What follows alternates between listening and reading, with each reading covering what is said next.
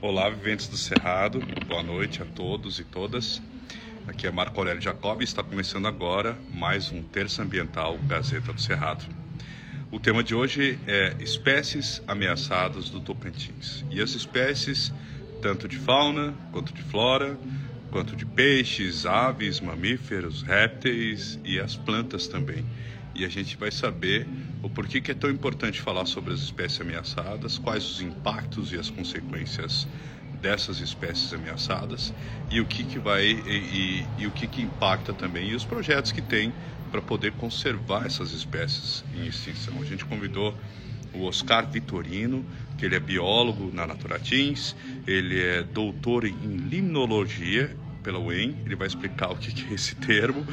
Ele é membro do comitê executivo do projeto Pro Espécies, é, Todos contra Extinção, que neste âmbito coordena o plano de ação para espécies ameaçadas no Cerrado Tocantins, do PAT Cerrado Tocantins e também do PAT Meio Norte, compartilhado com os estados do Maranhão e do Pará. Então, um super figura, um doutor que vai nos esclarecer sobre as questões das consequências das espécies ameaçadas aqui no Tocantins. Então vamos convidá-lo para que possa integrar aqui, ingressar. Gente, obrigado por vocês que estão aí assistindo. Sempre uma honra e alegria. Olá, tudo bem? Professor, seja bem-vindo, Oscar. Tudo bem? Boa noite, Marco. Boa noite a todo mundo que está assistindo. Prazer estar aqui nesse canal mais uma vez aqui para poder falar dessas espécies ameaçadas agora, que é um assunto tão interessante, né? Com certeza. Te agradeço demais aí é, responder o convite e estar tá aqui agora nesse momento conosco. E vamos falar. A primeira dúvida que eu tenho antes de entrar na questão do, das espécies ameaçadas é, é, esse seu doutorado em limnologia. O que, que é essa limnologia, doutor? Fala pra gente. Ô, Marco, vou. Só, é porque limnologia, na verdade, é um termo um pouco complexo para é, resumir uma expressão que é, na verdade, ecologia de ambientes aquáticos continentais, que é tipo o estudo dos ambientes de água doce mesmo. A gente estuda rio, é, lagoa, lagos e todos os, os, os, os, organismos que habitam esses hábitats, né? Entendi. E Legal, aí, é para resumir isso, para não ficar falando toda hora, ecologia de ambientes aquáticos continentais, limnologia é um termo mais curto que normalmente os biólogos e a galera da área ambiental sabem. Conhece, Entendi. Né? Ótimo. Então vamos lá, doutor. É, essa, essa questão das, é, do, da extinção de algumas espécies, é, de espécies ameaçadas, espécies em risco de extinção. Eu sei que tem uma classificação né, de baixo risco, médio risco de extinção, alto risco e as extintas. Né? Eu gostaria que você desse um panorama geral, antes da gente entrar nos detalhes, é, é, sobre esse tipo de, de, de, o que, que é considerado uma espécie de extinção, uma de baixo risco, para que as pessoas, nossos é, ouvintes aí, as pessoas que são web espectadores estão aí é, nos ouvindo para entender um pouco mais. É, perfeito. É, muita gente tem essa dúvida, embora a gente veja que tipo extinção é um tema que é recorrente, né? Muita, hoje na rádio mesmo eu estava escutando e alguém falou assim, ah, que alguma coisa a nota de tanto está em extinção, tal, porque é um termo que a gente é acostumado, mas pouca gente sabe como que é feito esse trabalho, na verdade, né? E aqui no Brasil, a gente tem, a princípio, uma avaliação que foi feita a nível nacional pelo uhum. Ministério do Meio Ambiente e pelo Centro Nacional de Conservação da Flora. O Jardim Botânico do Rio de Janeiro, Centro Nacional de Conservação da Flora, fez a parte da, é, da flora, né, das espécies das plantas, e o ICMBio, o Ministério do Meio Ambiente, coordenaram a parte da fauna. Eles fizeram essa avaliação usando os mesmos critérios que foram utilizados para fazer todas as avaliações praticamente no mundo que são os critérios da IUCN, né, que é, conserva é, inter, é um órgão da ONU para a conservação da natureza. Então, uhum. essa IUCN delimitou esses critérios que são usados para fazer essa categorização. A gente pega todas as espécies, no caso, o Ministério do Meio Ambiente pegou na época, consultando especialistas de todos os grupos, eles fizeram fichas de avaliações das espécies, né, para saber se essa espécie, de acordo com os critérios da IUCN, ela podia, em qual categoria que ela vai estar. Então, a maior parte das espécies felizmente ainda não estão em nível de ameaça, né? Estão numa categoria suportável, mas a gente tem aí uma minoria que está tendo essa dificuldade, né? Que está tendo um declínio populacional. E aí essa avaliação é feita no mundo inteiro, foi feita a nível de Brasil e agora no âmbito do PAT, uma das ações nossas do PAT Cerrado Tocantins, justamente é fazer essa avaliação a nível estadual, né? muitos estados, a maior parte dos estados hoje já contam com algum tipo de avaliação a nível de estado. E nós uhum. estamos começando esses primeiros passos aqui no Tocantins agora no âmbito do PAT. Entendi. Ótimo. E, e, tá, e uma espécie que está ameaçada ou uma espécie que está em extinção, qual que seriam as consequências de uma espécie desaparecer? E se você quiser lembrar de algum exemplo, você, fica mais fácil às vezes para as pessoas entenderem, né? Não, com certeza. Tem muitos exemplos que eu acho legal, porque essa é uma questão muito importante para a gente que trabalha com biodiversidade, sabe, Marco? E a gente sempre gosta de frisar isso. E tem um, um exemplo, para quem é da minha área da limnologia, e o pessoal já está cansado de saber, mas é muito interessante. Foi um artigo que ficou super famoso e saiu na Nature, inclusive. É, a questão que é uma, da ciclagem. É uma das revistas mais importantes de publicação é, científica, né? exato, principalmente nessa área nossa do meio ambiente, assim, né? Uhum. É muito importante. Então, essa, é, essa pesquisa que relacionou biodiversidade e funcionamento dos ecossistemas, foi uma das primeiras pesquisas sobre isso, mostrou que em um, um, trecho de um rio, se você tirar uma espécie, às vezes, por exemplo, no caso lá eles tiraram uma papa-terra. Esse experimento uhum. foi feito num rio da Colômbia. E deixaram um rio com todos os peixes normais que tinham e em um outro trecho tiraram todas as papaterras. A papaterra é o mesmo peixe que a gente tem aqui, do gênero Proquilodes, a gente sabe que ela fica lá no fundo do rio tem esse nome justamente porque ela fica ali comendo sedimento, essas coisas, né? Uhum. Quando você tira uma espécie dessa do ambiente, toda essa ciclagem de nutrientes que ela fazia, tirando aquele lodo, aquele sedimento lá do rio e disponibilizando isso no corpo hídrico, porque isso acaba virando metabólito né, dela, e a gente consegue é, quantificar, inclusive, essa ciclagem de nutrientes do que a papaterra tira do sedimento daquela laminha e joga para a água de novo. Então, uhum no caso da papaterra, por exemplo, a extinção de uma espécie pode levar a uma alteração da qualidade da água no ambiente todo, né, onde ela tem ocorrência. E isso ocorre para todas as espécies, né? A gente sabe que toda espécie tem alguma função no ambiente. É lógico que esse é um exemplo crítico, assim, né? Porque foi feito o experimento justamente para provar a importância dessa espécie, mas a gente, todas as outras espécies têm alguma função. E a gente nunca sabe o que, que vai acontecer quando uma dessas pecinhas do relógio são removidas, né? Em alguns casos pode não acontecer nada, em outros casos pode acontecer como a gente está tendo em vários lugares do mundo aí, em que a gente está vendo os ecossistemas entrando em algum tipo de colapso, né? Então, essa que é a preocupação com a extinção das espécies é um pouco por conta disso também, porque a gente sabe que tem espécies que têm papéis fundamentais no meio ambiente, né? E tipo, eu citei o exemplo dela, mas por exemplo, tem espécies de planta que são importantíssimas para filtragem da água que vai fazer a recarga dos lençóis freáticos ou dos corpos hídricos. Uhum. A gente tem diversas outras espécies, por exemplo, de insetos que têm função de, de polinização, de potencial para a saúde, na área de medicamentos. Né?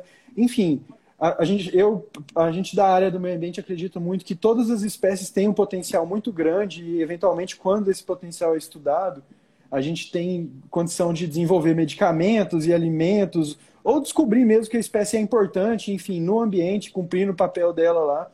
É, a gente acredita muito nisso, né? que todas as espécies têm um porquê de estar ali no ambiente. É, é o mesmo caso, porque há um tempo atrás houve uma preocupação muito grande com as abelhas, né? Que poderiam, que em alguns lugares elas estavam desaparecendo e, e poderia correr um risco da, da falta de polinização né, das espécies e até a sobrevivência das plantas. Existe, é, é, existe esse risco realmente de desaparecer as abelhas, por exemplo? É, as abelhas são um exemplo sempre muito citado porque, na verdade, foi um, um, um, um exemplo que é bastante porque é o polinizador mais comum que a gente conhece. Né? Na uhum. verdade, a gente vive uma crise global de polinização, né? É uma coisa que até na internet tem bastante referência sobre isso, tem páginas, porque em alguns lugares é uma preocupação muito grande, né? A gente sabe que boa parte da produção de alimentos no mundo hoje é, conta com algum tipo de polinização dos insetos. Né? Inclusive, é, recentemente tem alguns estudos muito interessantes que têm saído sobre isso, sabe, Marco? Por exemplo, o pessoal da UNB, mesmo semana passada, estava divulgando um estudo que eu achei interessantíssimo, que na área onde tem maior abundância de polinizadores, ali no entorno de Brasília, a produtividade agrícola era maior. Então, a importância de você ter alguma parte de vegetação silvestre dentro das propriedades agrícolas ali, porque aquilo é capaz de sustentar a biodiversidade, que pode, inclusive, aumentar a produtividade daquelas áreas agrícolas por proporcionar esse tipo de serviço, como, por exemplo, né, como uhum. polinização. Então, assim, a gente está tendo hoje no mundo, principalmente por conta do uso indevido de, de defensivos agrícolas, É, e mais tem diversas iniciativas, inclusive, de conservação que têm buscado trabalhar esse tipo de questão. Inclusive, aqui no, no Tocantins, a gente tem é, iniciativas do Rural Teams e do próprio Naturatins que tentam estimular outros tipos de produção que sejam menos impactantes, principalmente a meliponicultura né, ou apicultura, porque a criação de abelhas tem um potencial muito grande, inclusive para diminuir esse tipo de problema em algumas regiões. Né? Então, para você repor esse potencial de polinização das espécies, é, você pode pegar é, e produzir os enxames, né, e vão fazer esse tipo de produção. E é muito importante esse tipo de atividade estar sendo incentivada, como está sendo aqui no estado ultimamente. Entendi. Tá, mas e no caso do, do, do, dos transgênicos, é porque são é, é, é, sementes estéreis, né? Daí a polinização não faz efeito, é isso? Ou então ele pode contaminar com a semente estérico e depois prejudicar outras espécies orgânicas, por exemplo? É, esses cultivares que, que são plantados principalmente através de sementes transgênicas, milho e soja, eles não são tão dependentes da polinização cruzada. Né? Quando a gente está falando de, de, de dependência de polinização, a gente está falando mais de, de frutas, né? de, outras, de outros tipos de produção. Embora esse tipo de, de, de produção e de biodiversidade também influencie né, nas outras áreas, tem alguns tipos de produção que, que, que a, a polinização não é tão limitante assim na produção. Entendi. E aqui, é, para essas, essas espécies aqui no Tocantins que estão em risco ou extinção, é, o que, que você teria a falar? Então, quais são os projetos que, que tem hoje para conservar isso? Ou quais os planos de ação? Ou como sensibilizar a sociedade para isso? É, então, a gente. O trabalho nosso no âmbito do projeto ProEspécies e nos dois planos de ação lá que você falou no começo, né, Marco? E a gente está trabalhando na divulgação deles aqui no Estado, é, é, justamente em função dessa situação, né? Quando o Ministério do Meio Ambiente e o pessoal é, da Coordenação Nacional do ProEspécies fez avaliação de como estavam algumas dessas espécies ameaçadas, eles perceberam que tinha alguns territórios onde tinham é, maior concentração de espécies ameaçadas. Né? E uhum. dois desses territórios, é, entre, enfim, são, foram 20 e tantos é, territórios prioritários, 13 foram considerados mais prioritários, entre eles dois que têm algum trecho aqui no Tocantins. Né? Então, assim, é, a gente não está numa situação é, ruim, pelo contrário, os outros estados têm muito mais espécies e áreas maiores afetadas pela extinção das espécies. Então, por, por um lado, a gente está numa situação boa.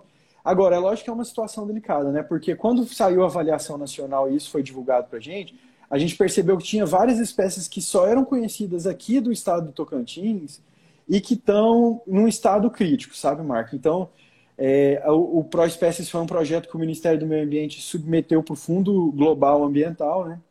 E foi aprovado. E dentro, no contexto desse projeto, foram feitos os PANs nacionais, né? Que são os planos de ação e aí a gente tem vários tipos de plano de ação nacional que são coordenados pelo Ministério do Meio Ambiente, o ICMBio e o Jardim Botânico do Rio de Janeiro. Por exemplo, o PAN é, da onça pintada. Existe um plano de ação nacional onde o pessoal do ICMBio, mais pesquisadores e a comunidade estão envolvidos ali na conservação dos grandes felinos. Existe também o PAN, por exemplo, quelônios amazônicos, que também foi um grupo que foi identificado como, com várias espécies em risco de extinção.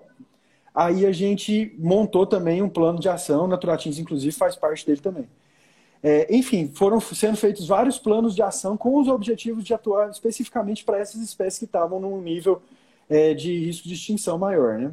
Uhum. E aí é, a gente montou, então, é, em parceria com todos esses órgãos e com vários órgãos aqui do Estado também, a Unitins, a UFT, o plano de ação para o território do Cerrado Tocantins, né? que foi, na verdade, são 18 ações é, em que a gente conseguiu elencar prioridades, os pesquisadores, os professores da UFT, nós do Naturatins, o, a Agrotins, o, o Ruraltins, na verdade a Unitins é o complexo de ciências agronômicas de lá, que é um parceiro importante demais da gente, e a gente definiu essas ações para tra, trabalhando com essas espécies ameaçadas. Né? Entre essas ações tem várias, desde ir para campo e tentar localizar a espécie. Pra você ter ideia, Marco, tem uma espécie de planta que é uma dessas que está sendo beneficiada aqui para o nosso plano de ação, que ela só é conhecida de um registro de 1878.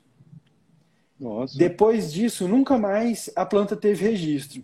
Então, assim, é lógico que é uma região que não tem muita amostragem, a gente sabe que tem que ir atrás mesmo para achar a planta, porque provavelmente não teve tanta coleta dela, né? Mas, Mas que enfim, planta é... é essa? Mas como é que vocês sabem por que, que ela foi registrada anteriormente? É, ela foi registrada na época do Império ainda, quando é, era uma expedição daqueles grandes naturalistas que na época saíam da Europa para vir para o Brasil para fazer pesquisa. Então, uhum. nessa época, teve o pessoal que veio, é, um, um, pesquisador, se não me engano, alemão, passando aqui pelo rio Tocantins, fazendo coleta da flora, coletou essa planta e descreveu ela como uma espécie nova. Depois disso, todas as expedições para a flora que já foram feitas no Tocantins ainda não observaram ela. Então, provavelmente é uma planta bem rara, né? Que essa pessoa teve sorte de achar ali na época e numa condição boa também. E a gente agora está com. Tá, vai fazer esse trabalho justamente de ir para campo tentar localizar. Né? Além dessa, tem várias outras plantas. Tem uma outra também que só tem registro de 1970 e alguma coisa, 72, se não me engano, uma planta. E a gente está indo para campo também tentar localizar ela. Uma dessas outras espécies também que estão no pátio Cerrado Tocantins é um peixe que era conhecido dessas lagoas que tinham na beira do rio Tocantins, lagoas temporárias, e como quando formou o reservatório aqui de peixe do, da, da, do lajeado, essa espécie acabou não sendo mais localizada. Então ela está sem registro desde a época que fechou o reservatório. Nunca mais foi uhum. observado esse peixe. Então são várias espécies, né? E situações que a gente vai estar tá trabalhando para tentar envolver outros órgãos, né? Por exemplo, no caso das plantas, a gente está fazendo um trabalho super legal com o pessoal da Unitins, onde a gente está coletando essas plantas e levando para o laboratório e fazendo a propagação lá in vitro, né, em laboratório uhum. para depois reintroduzir essas plantas na natureza, né? Que é um trabalho bem legal que está sendo feito aí.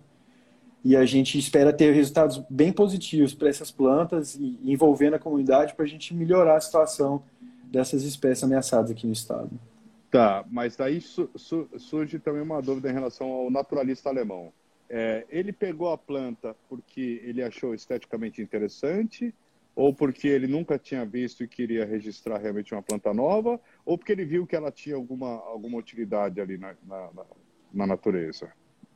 Ô, Marco, eu acho claro que, que a gente né, tá supondo, mas assim, eu tô, eu tô, eu tô colocando no sentido de que assim, de você se colocar no lugar do pesquisador, como pesquisador que é também, e que plantas você escolheria para classificar ou para pesquisar, porque são muitas às vezes, né? A gente entra, é, numa, numa floresta ou na, numa mata ciliar aqui na Serra do Lajeado, por exemplo, e dessas devem ter muitas espécies que ainda não estão registradas, classificadas. Quais seriam os fatores que, que o naturalista utilizaria ou que você utilizaria para poder é, pesquisar as espécies?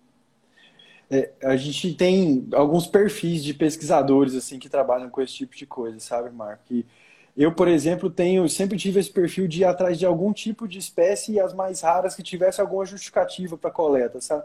Que fosse uma coisa que não tivesse sido estudada, alguma coisa. Mas esse pessoal dessa época, especificamente, pelo que a gente tem nos registros e a gente acompanha até, tem inclusive exposições sobre isso, né? É, uhum. O Miller, que foi um dos grandes pesquisadores alemães que fez viagens pelo Brasil inteiro, subiu o rio Tocantins em 1860 e qualquer coisa, coletando plantas. E eles vinham coletando praticamente tudo mesmo, né? Porque eu acho que devia ser uma oportunidade da pessoa sair da Europa, né, e vir para cá para o Brasil coletar. Então esse pessoal, cara, eu acho que eles voltavam com os barcos abarrotados, porque era muita coisa, sabe? Tipo, descreveram centenas de espécies, na verdade, sabe? Então, uhum. eu imagino, assim, para fazer tanto trabalho com tantas espécies, quanto material esses caras não coletavam. E não só de plantas, né? Porque os naturalistas, eles não tinham essa coisa. Ele coletava inseto, coletava... O, o Miller mesmo descreveu o mimetismo milleriano estudando as borboletas helicônios aqui da América, né? Então, teve várias coisas da ecologia que foram, inclusive, descobertas padrões nessas coletas, justamente porque o cara comparava bichos que ele tinha coletado em regiões diferentes, né? Tem, tem esse tipo de estudo também que é interessante fazer. Mas hoje em dia a gente está em outra fase da ciência, né, Marco? Hoje, quando a gente sai, justamente baseado nesse conhecimento todo que já foi criado das espécies, a gente sai justamente procurando aquelas que não foram tão estudadas, que a gente imagina que possa ter um potencial de uso, né?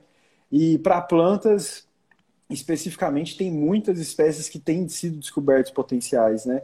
Não só alimentícios, na, na na indústria alimentícia, mas também na parte de remédios e indústria. Uhum. Então, tudo isso hoje é muito visado, né? Na parte de processos industriais, inclusive. A gente tem vários materiais aí biológicos que estão sendo incorporados cada vez mais né, nesse tipo de, de processo. Então, é sempre é interessante a gente a biodiversidade a gente fala sempre aqui no estado aqui parece que é uma coisa que não vai acabar nunca sabe Marco porque eu falo assim a quantidade né porque assim a gente sabe que tem algumas espécies que estão em extinção mas para a gente que está trabalhando com isso é impressionante a, a, quantidade de surpresas sabe Marco toda vez a gente vai para campo isso que você falou tem uma quantidade muito grande de plantas e de bichos para serem descobertos ainda em campo então é, é, é uma sensação também é, a gente fica animado também com o potencial todo que ainda tem de coisa para ser feita aqui no Tocantins, né? Entendi, ótimo. E, e, e, essa questão que você falou dos fitoterápicos, né? Isso aí, é, é, esse, vocês pegam as dicas desses raizeiros, dos povos indígenas, do pessoal aqui para pesquisar? Ou vocês é, podem, podem, ah, vamos testar todas para ver se tem algum princípio ativo que possa ser interessante? Não, sempre. É, esse pessoal conhece muito, né, cara? Conhecimento tradicional é uma base muito forte para a gente desenvolver ciência, sempre foi. É, não só nessa área, né? Para todas as áreas, por exemplo, se você quer fazer pesquisa com peixe, quando você vai localizar uma espécie, a primeira pessoa que você tem que fazer para chegar para localizar uma espécie rara é conversar com um pescador na região onde você está indo, né? Para planta é exatamente do mesmo jeito. Não só o pessoal, muitas vezes quando você está atrás de uma espécie tentando estudar ela, tentar localizar ela, o pessoal já sabe onde vai ter a planta, como sabe também um uso que pode ser dado para ela. Isso acontece frequentemente. Então, esse conhecimento tradicional é muito importante e já gerou, inclusive, né, tipo, desenvolvimento de alguns tipos de medicamentos, né? A gente tem vários aí princípios ativos aí. Eu não sou dessa área exclusivamente da produção farmacêutica, mas eu, eu sei de o, a biodiversidade brasileira já gerou vários é, produtos aí farmacêuticos, é, entre eles até o, né? É, inclusive o, o, o captopril, remédio cardíaco, um dos mais usados do mundo, saiu do veneno da nossa cascavel aqui no Brasil, né? Então, tem vários exemplos disso aí, de é, medicamentos e potencial alimentar, né? Que essas espécies na, no Cerrado, muitas têm conseguido. A gente tem, inclusive, agora, Marco, em desenvolvimento, uma cadeia muito interessante que está sendo é, muito estimulada aqui no estado, que é desses produtos alimentares mais tradicionais, como piqui, o baru, essas coisas. Né? Existe um potencial econômico muito grande para essa cadeia também dos frutos do cerrado, né? que a gente está vendo é, grandes mercados é, acendendo esse tipo de consumo, como por exemplo Brasília, a procura já é muito grande por frutos do cerrado, esse tipo de coisa, de, virou moda até picolé de frutos do cerrado, assim, essas é. coisas, né? Que era uma coisa que antigamente a gente não tinha e hoje já está aumentando bastante, né? E com certeza a perspectiva é isso aumentar no mundo inteiro, né, cara? Assim como o nosso açaí e vários outros produtos aí que tomaram o mundo, eu tenho certeza também que o baru, o piqui, a abacaba... Né? É o nosso é... Viagra do Cerrado, né? Que ela é a castanha que tem mais nutrientes dentre as é. castanhas, né? No, no mundo registradas, não é isso? Exato, e de minerais, é uma composição assim maravilhosa, um alimento super rico, né? E a gente está num, num, tempo aí que está precisando mesmo, até por questão de ambiental mesmo, de mudar um pouco nossos hábitos alimentares e esse tipo de coisa faz muita diferença também na conservação, né? A gente cada vez mais tem discutido esse tipo de tema, né, Marco? E a gente sabe que a alimentação hoje em dia do, do ser humano, da forma como a gente faz, ela é uma coisa que tem um impacto no meio ambiente, né? Então, a partir do momento que a gente, é, como população, escolher partir para hábitos mais saudáveis de alimentação, Inclusive, a partir do consumo de frutas, de outros tipos de frutos do cerrado, a gente vai estar não só estimulando outros tipos de cadeia, né, que preservam também bastante o meio ambiente, não comparando as, as cadeias diferentes, porque elas têm também sua contribuição. Tem grandes produtores também de carne que fazem preservação do meio ambiente também, isso a gente tem que falar. Mas é lógico que a gente tem que querer também diversidade, né? Na, na, no aspecto econômico, você ter quanto mais cadeias de produção diferente a gente tiver e estimular, eu acho que é mais interessante, né? Então, é, a gente tem sempre que pensar na, na piscicultura do máximo possível de espécies, assim como a agricultura e tudo, para potencial, uhum. o potencial nosso de várias espécies no cerrado para uso de todos os usos é muito grande, né? Entendi. Essas, essas, é, tá, você falou do abaru, você, você, eu não sei se está dentro do terreno de pesquisa, mas é, é essa castanha baru, por exemplo, se ela é torrada, ela perde esses nutrientes minerais ou ela mantém? Eu, na verdade, assim, não, não é muito minha área essa parte de produção alimentar. Eu não, só estudei isso um pouco na graduação. Uhum. Mas todo o processo transforma de alguma coisa, de alguma forma os alimentos, né? Então, uhum. com certeza tem alguma alteração. Eu não sei se a perda de nutrientes é significativa, mas eu imagino que não, porque é o processo como ela é produzida, né? A gente consome ela torrada normalmente. Uhum. Então eu imagino que, que não deve ter uma perda muito grande, não por conta só dessa da, do processo que é feito ali para torrar ela. Mas é um processo que é importante, né? Porque justamente garante ali uma qualidade também do, do, do material e que você diminui também a contaminação com micro-organismos e controla isso também, né? E é importante também salientar isso, que todos os produtores que querem é, trabalhar com esse tipo de coisa, não só o Naturatins, como o Rural Teams, tem estrutura para orientar os produtores nesse sentido. Então, o pessoal que está querendo também montar um tipo de produção é, focado na coleta, por exemplo, de baru ou de qualquer outro tipo de fruto, tem que estar tá atento a esses processos, né? de como que vai ser conservado, embalado e como tem que ser preparado esse tipo de, de material. E esse trabalho o Rural Teams, principalmente, tem feito muito bem aqui no estado, incentivando esses, esses outros tipos de cadeia, não só do baru, como das frutas, enfim. É, até porque o baru tem um alto valor agregado também, né? É uma... E a casca os animais podem comer também, também vira farinha, né? Tem uma série de, de, de nutrientes né? e formas de utilização, né? E não impacta a castanha do meio, né? Eu já cheguei embaixo de um pé de baru que estava mascado as cascas e a castanha estava intacta, porque depois você quebra, ela não tem acesso, né? Então, mesmo com, com a casca mascada, ainda dava para aproveitar, né? Eu fico, é, eu fico com dó de ver é, essas fazendas que o pessoal arrasta a corrente até a baru, né? Que era uma planta típica do Cerrado. E esquece que ela, que ela ainda pode dar sombra e ainda pode alimentar nutricionalmente os animais aí do campo, né?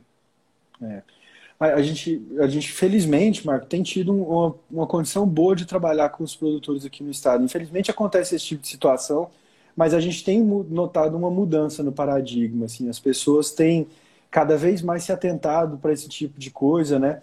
É uma espécie dessa, às vezes, no meio de uma plantação, é, não só o valor agregado do, do baru, tudo, mas a física de, de uma árvore no meio de uma, de uma fazenda e a estética, tudo é, é, melhor também, né? A gente tem conseguido conversar isso com os produtores e tem tido apoio deles, sabe? Então, quando a gente vai é, para as pessoas hoje em dia, a gente percebe que a gente, embora aconteça esse tipo de caso, ainda no Tocantins a gente tem muita abertura, porque é um estado novo também, né? A gente tem muitas áreas ainda que não foram ocupadas, mas cada vez mais a gente percebe que há uma mudança no comportamento do produtor rural e a gente espera que isso continue acontecendo para porque a gente tem, assim como na maior parte aí do, dos lugares mais desenvolvidos do mundo, né, uma condição ambiental favorável, que isso é muito importante, principalmente para a gente que é um estado tão dependente de recursos hídricos, né, a gente tem uma agricultura, nossa produção toda é basicamente focada na, na dependência dos recursos hídricos, né, então é importante a gente pensar no, no impacto disso. Cada árvore tem uma contribuição para o lençol freático que a gente calcula, né, matematicamente nos estudos e é significativo, né? Então, quando a gente tem esse tipo de desmatamento, a gente tem uma perda muito grande na recarga dos lençóis freáticos e a gente, cada ano que passa, percebe isso mais, né, Marco? É no estado a gente tem percebido muitas drenagens que há, há, muitos anos não secavam, por essa mudança na paisagem, tem alterado suas dinâmicas, né? Então a gente tem percebido é, isso e quando a, a gente... gente conversa isso com os produtores, eles notam um pouco isso, né? É, aqui eu entrevistei o, presidente de uma associação das associações quilombolas lá do Jalapão e ele falou que o impacto lá dos produtores de soja no, no entorno, inclusive está afetando na, na pressão do, do, do, fervedouro, né, da, da, da, água que sai nos fervedouros, que são essas nascentes do meio do, do Jalapão. Né? Ele já tem notado isso, que tem diminuído a pressão por causa do corte das espécies, plantio e substituição da, do cerrado pela soja. Porque a gente vê o cerrado às vezes e fala, não, mas isso aqui é, é uma árvore aqui, outra ali, né? Não parece que é um bioma tão complexo, né? E, e às vezes a gente menospreza a, de uma forma superficial, né? Das riquezas disso também. Isso aí também pode afetar também essas, essa perda, mesmo que seja é, uma Sim, forma do cerrado? É.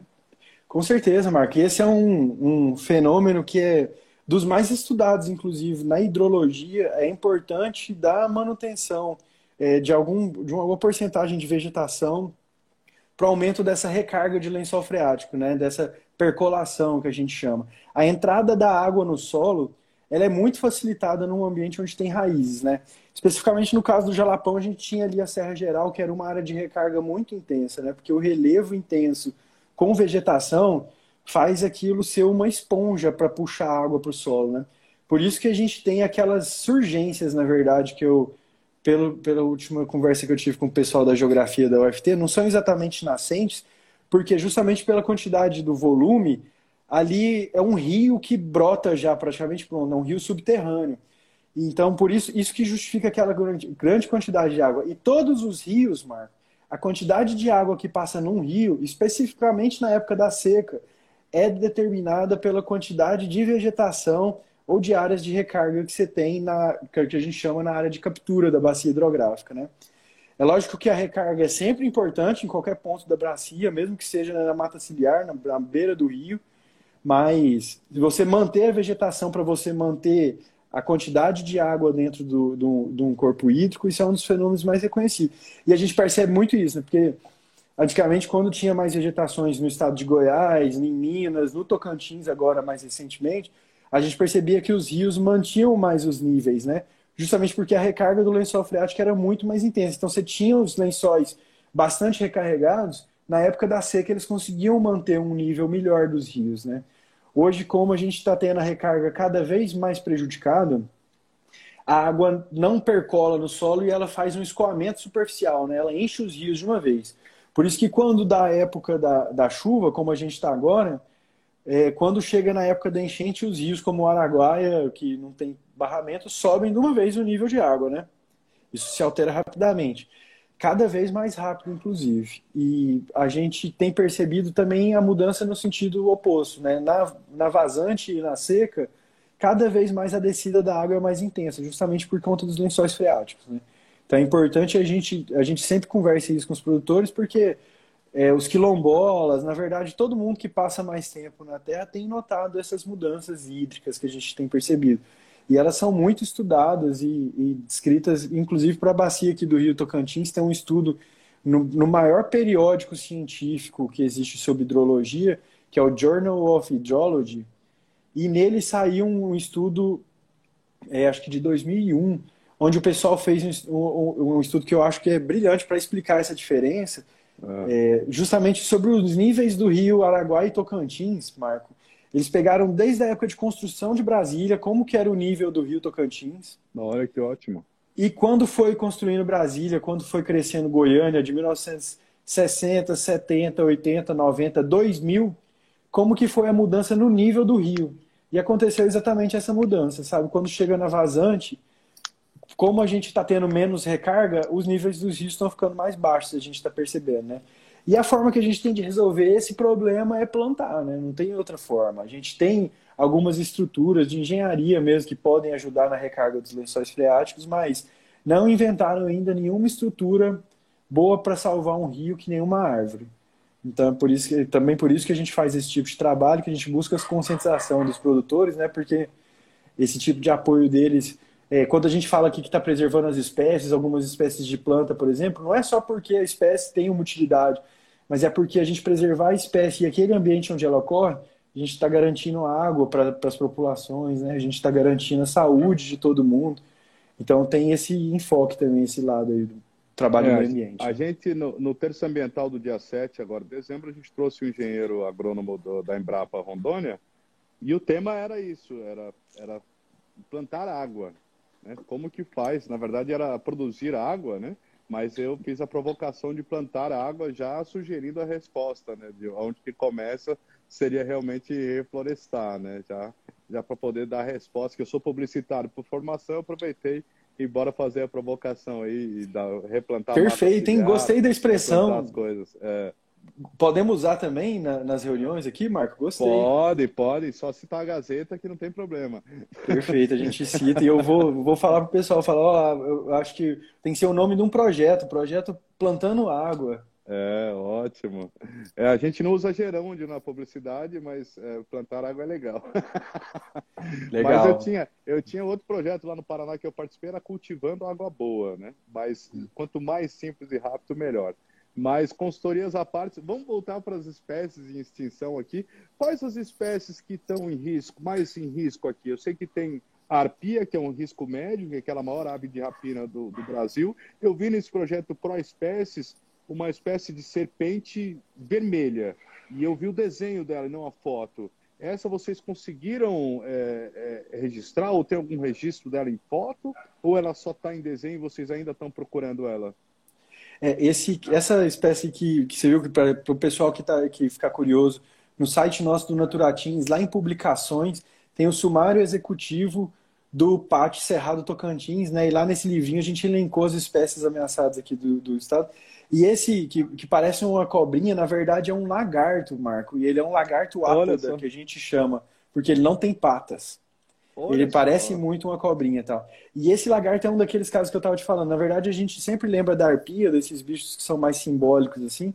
Mas o, esse lagartinho, por exemplo, ele é um dos bichos mais raros do Brasil, inclusive. Porque só foi conhecido, Marco. Olha, essa história eu acho que é muito interessante sempre de contar para o pessoal, porque quando estava sendo construído o reservatório da, da, hidrelétrica do Lajeado aqui em Palmas, a, a equipe de biólogo que estava fazendo o levantamento ali de campo localizou essa espécie de, de lagartinho que não tinha é, patas na foz do rio Santa Luzia, numa localidade que tinha lá na época que chamava Tombador de Areia. Eram grandes dunas de areia que o pessoal fala que eram praias maravilhosas que tinham no rio Tocantins, na foz do rio Santa Luzia, ali de onde, perto de onde é o Luzimangues, ali como se saísse do Luzimangues e fosse para Miracema. Naquele pedaço ali. Tinha uma grande duna onde encontrava Ali por. Barrolândia? Ali Isso, ali perto. Né? Exato, Marco. Esse bichinho só foi registrado uma vez lá naquela localidade, na foz daquele rio Santa Luzia que passa lá. Uhum. Depois o reservatório encheu e ele acabou não sendo mais localizado. Nossa. Então esse bicho só foi conhecido uma vez por volta de 1990 e alguma coisa, 1996, 98, se não me engano. Foi coletado, levado pelo pessoal da UNB, o professor Hilber e o professor Guarino Colli tem eles lá na coleção da UNB. São os únicos exemplares que existem desse bicho e já foram vistos pela humanidade, mano. E depois do fechamento do reservatório, ninguém nunca mais viu esse lagartinho. Então ele está desaparecido. É lógico que também não foram feitos grandes esforços. A gente tem expectativa grande de localizar ele, que a gente sabe que o trecho ali de areia até Miracema tem bastante areia e dunas por ali na beira do Mas ele, ele, ele vive na areia, não é em rios. Em areia mesmo. Na areia, especificamente, ele, parece que ele gosta de beira de rio grande, mas ele gosta das dunas, das praias ali tudo. Então a gente montou uma parceria com o UFT e compramos todos os equipamentos de coleta e a partir agora do ano que vem a gente vai estar fazendo esse trabalho. A gente está contratando os bolsistas também da UFT e o pessoal vai estar tá indo para campo para estar tá fazendo esse trabalho aí de tentar localizar esse bichinho, que é um dos mais raros do Brasil, do Cerrado, né, que está desaparecido aí há mais de 20 anos, a gente espera localizar ele. Ótimo. E que outras espécies? Que eu sei que tem algumas plantas, mas e, e as plantas, como é que vocês definem? Porque se que ela está em extinção ou está em risco de extinção? Porque às vezes não, é, não seria uma planta rara, em vez de dizer em extinção. Como é que vocês conseguem diferenciar isso? É, é muito, muito bem, Marco. Essa é uma questão, inclusive, que os biólogos têm muita dificuldade em discutir eventualmente, sabe? Porque a gente costuma pensar sempre que uma espécie rara sempre está em risco de extinção, mas isso não necessariamente é verdade, sabe? Tem algumas espécies que são naturalmente raras e são resilientes dessa forma e conseguem se manter desse jeito. Agora a gente tem várias outras espécies que não, que são é, que, que são ameaçadas de extinção e de repente já tiveram numa situação melhor, numa abundância maior e a gente percebe esse declínio. Então, o principal fator que faz é, uma espécie entrar na categoria dessa de ameaça de extinção é justamente essa de, do habitat dela tá diminuindo, né? Do, do, lugar onde ela tem ocorrência, a gente percebeu que ela tinha uma distribuição grande e isso vai diminuindo. Agora, tem outras que são raras e estão em risco de extinção, né? Por exemplo, no, no caso do nosso pátio mesmo, a gente tem algumas espécies de plantas, por exemplo, é, a bromélia brownie, né, que é uma emblemática do nosso pátio, que é uma bromélia, ela só ocorre nessas áreas de, de, de solo mais rochoso, né, de um cerrado mais pobre e tudo, que é um cerrado que tem sido transformado, que hoje em dia pode ser maquinizado e transformado ali, corrigido o solo, Então essa, essa planta está tá sumindo porque ela gostava de uma área muito restrita do cerrado que hoje em dia está sendo convertida. Essa avaliação foi feita a nível nacional, sabe, Marcos? Está sendo então, convertida o quê? Em agricultura? É, principalmente. Principalmente. Tá. Então, assim, é, quando o Ministério do Meio Ambiente e o Jardim Botânico do Rio de Janeiro, que na verdade lá tem um órgão que chama Centro Nacional de Conservação da Flora, né? Então, o Centro Nacional de Conservação da Flora pegou todas as espécies de planta, praticamente, do Brasil e, citou, e listou assim: ó, a gente acha que essas aqui são as mais ameaçadas. Para essas, eles fizeram uma avaliação detalhada, sabe? De qual é a área que ela ocorre, quantos registros tem, se ela é, a reprodução dela é fácil de fazer, se ela é difícil, se ela é enjoadinha de reproduzir e tal. Todas essas coisas entraram na análise que eles fizeram para determinar para essas espécies quais que são as mais ameaçadas e as menos ameaçadas. Quando chegou para nós aqui no Tocantins, chegou mais a obrigação de agir no projeto em função das espécies que já estavam delimitadas a nível de projeto nacional, né? Uhum. Então, a gente agora está querendo começar né, esse trabalho de fazer avaliação estadual nossa, mas é importante que, assim, deixar claro para todo mundo que a gente, na verdade, vai, vai corroborar um trabalho que já foi feito a nível nacional, né? Porque a gente tem muito contato com o ICMBio e com o pessoal da, que faz avaliação da flora também, do Centro Nacional de Conservação da Flora, e a gente percebe que o pessoal é, fez um trabalho bem completo para as nossas espécies aqui, sabe? Então, inclusive, esse, por exemplo... Esse, esse Jardim Botânico do Rio é aquele que foi feito por Dom Pedro, né? Que ele já trouxe é, é, muitas espécies também da Europa, né? E agora estão focando nas espécies daqui do Brasil e da América Latina também? É, na verdade, lá é o, o Jardim Botânico do Rio, inclusive, eu recomendo sempre para quem tiver a oportunidade de estiver lá, porque o pessoal perde muito tempo na fila lá do Cristo Redentor e não conhece uns lugares como esse, histórico, como você falou, né, Marco? Porque é. o Jardim Botânico tem vários ambientes, tem as plantas da Europa, tem plantas da Amazônia, do Cerrado, tem um jardim de cactáceas e tudo começou com os plantios que o Dom Pedro fez na época das palmeiras, inclusive. Tem palmeira imperial lá que é da época que ele fez o plantio, né? Então é um lugar de, de aprendizado não só sobre a flora, como sobre a história do Brasil também muito interessante. Eu acho bem legal. E aí, hoje eles fazem o Centro Nacional de Conservação da Flora, na verdade, na estrutura nossa do, do Sistema Nacional do Meio Ambiente, o Jardim Botânico ele está na mesma hierarquia do ICMBio e do IBAMA subordinado no, ao Ministério do Meio Ambiente na hierarquia nossa nacional do meio ambiente. Então, para a gente poder é, trabalhar com a fauna, o ICMBio é mais especialista. Já para a parte da flora, o Jardim Botânico, onde está o Centro Nacional de Conservação da Flora, eles historicamente assumiram mesmo essa responsabilidade de avaliar e de fazer a conservação e de ser o principal centro de conservação da flora nossa aqui no Brasil. Né? Por isso que eles trabalham com todos os estados, em todos os planos de ação, eles colaboram bastante com a gente, a gente sempre agradece demais. Inclusive, falando do, do projeto ProSpécie, Marco, aproveitar a oportunidade para o pessoal todo, é, quem quiser mais informações sobre o projeto também, não só no site do Ministério do Meio Ambiente, como do Fumbio, né, que é a nossa é, instituição executora, implementadora aqui no Brasil. O órgão executor é o WWF Brasil, né, que é uma organização não governamental que ajuda muito a gente em todas essas ações também. O ICMBio, né, o Centro Nacional de Conservação, o Jardim Botânico do Rio de Janeiro, a gente tem que agradecer sempre demais mesmo esse pessoal, porque o ProSpecies é, acho que assim, não, não foi feita uma quantificação, mas na perspectiva de muitos, o maior programa a nível de Brasil de conservação é, de espécies. Eu, eu, eu ia pedir para você explicar melhor do que a gente acabou pincelando só esse projeto uhum. que você coordena, não é isso?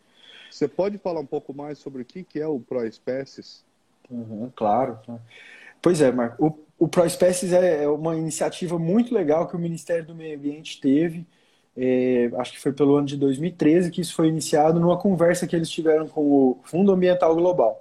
Na época já tinha sido feita a avaliação é, das espécies brasileiras ameaçadas de extinção e eles buscaram esse recurso para montar aqueles planos de ação que eu falei, né? Então tem plano de ação para conservação dos quelônios, da onça, da arpia, das aves, dos papagaios, desses bichos que têm algumas espécies ameaçadas de extinção. É, e esse, a maior parte do recurso para esses planos de ação, inclusive para os nossos que são territoriais, né, os nossos PATs, vieram desse recurso que foi aprovado pelo Ministério do Meio Ambiente na época.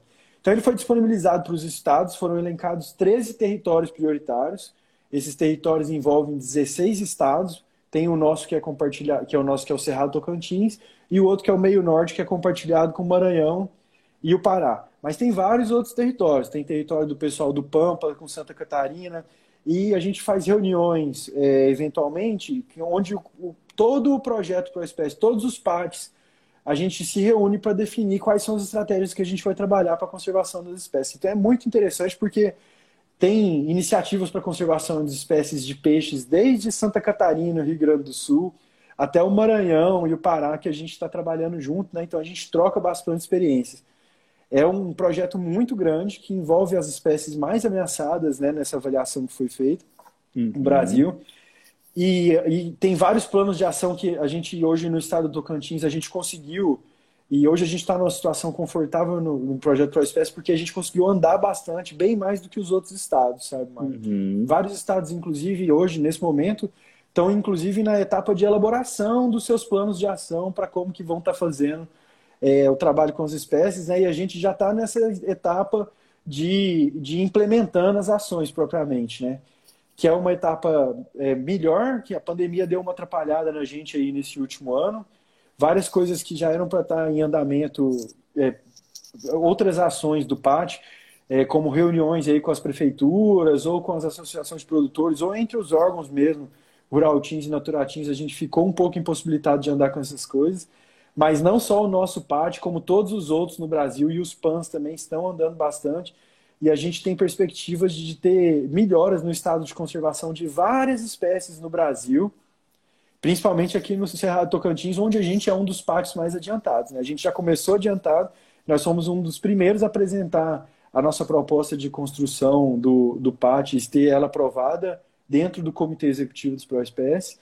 E agora a gente é um dos estados que está mais avançado também na execução das ações, na execução do nosso PAT. Isso porque, além de todos esses órgãos que eu já citei também, tem uma estrutura do Naturatins que é muito forte, dá um suporte para a gente também muito grande para fazer esses trabalhos, sabe, Marco? Então sempre agradeço também todo o pessoal lá da nossa diretoria de biodiversidade, áreas protegidas, o diretor, o Arley, que dá muita condição para a gente desenvolver todos esses trabalhos. E principalmente o presidente também, Renato Jaime, e o vice, Rafael, que são pessoas assim maravilhosas mesmo na, no, no, trabalho de, de dar a mesma condição da gente estar tá fazendo esse tipo de trabalho, sabe, Mark? Eu acho que isso é, é importante também. Se hoje a gente está numa condição dessa privilegiada é, a nível de Brasil, num trabalho desse de pátio, é muito porque a gente tem um time forte lá no Naturatins também que está dando condição para a gente desenvolver tudo isso. Ótimo, bacana. Uma vez eu vi um estudo dizendo que algumas espécies de peixe, principalmente os de grande porte, que são os procurados na pescaria, é, podem ter um impacto muito grande em toda a cadeia alimentar dentro de, uma, de um rio, mesmo de um lago, né? Então, se tirar a, espécie predadora maior, a espécie que ele come é, é se reproduziria tanto e acabaria com a espécie menor e, a, e aconteceria um, um desastre ambiental dentro daquele nicho ecológico, ou seja, daquele é, sistema localizado ali. É, isso acontece mesmo? É essa uma da, é, esse é um dos motivos desse projeto? É, a gente, a gente foca em, em diversos tipos de espécies ameaçadas, mas é, as espécies que a gente está trabalhando agora no momento, é, Marco, a gente tem percebido que é, são espécies mais raras mesmo, assim, sabe? Por exemplo, essas plantas, mesmo os peixes mesmo, tem, a gente tem é, algumas espécies de peixes que tem, que estão dentro do pátio porque são ameaçadas de extinção, né? São espécies tão raras, tão difíceis de achar, Mar, que acontece da gente chegar lá na região onde ela foi registrada numa pesquisa e o pessoal da região nunca ter visto, sabe? Algumas pessoas nunca ter observado. É, Para você ter ideia, tem uma das espécies que está no nosso pátio, que é uma raia, que é uma raia grande mesmo, chama Eu raia vi maçã. Foto, achei bonita a, é, a raia. Ela é uma das maiores espécies de arraia que tem aqui no, no Brasil. E na nossa qual é- bacia ela é, é a, a maior. Dela?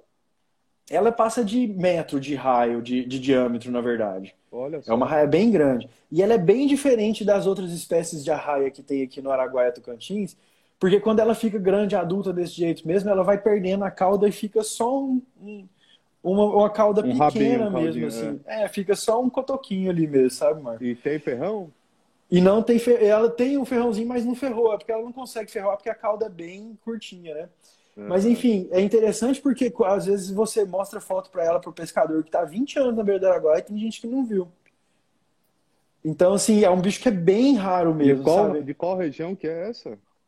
Essa, essa raia, ela tinha em todo o Rio Tocantins, em todo o Rio Araguaia, mas ultimamente, por conta dessas mudanças, como você tem falado, assim, é, a gente tira os peixes maiores. Isso vai causando diferença em algumas espécies de peixes menores ali. E influencia também os outros predadores grandes de cadeia, como essa raia, que é super rara, né? Então, isso vai causando diferença. Quando a gente. É justamente um, desequilíbrio de um relógio mesmo, né? Quando a gente pega uma espécie dessa e tira ela, tira uma peça de um relógio, algumas coisas ali vão continuar funcionando, mas a maior parte não vai ser do mesmo jeito mais, né? Então, é, a gente, por exemplo, aqui no Tocantins, a gente tem um, um, um exemplo que é emblemático também, que é um dos maiores peixes que a gente tinha aqui na bacia já foi extinto, né, Marco? E ele foi é, justamente um exemplo sobre o, o, o, efeito que os grandes barramentos têm sobre os peixes. Né? A piraíba, é, ela é um, um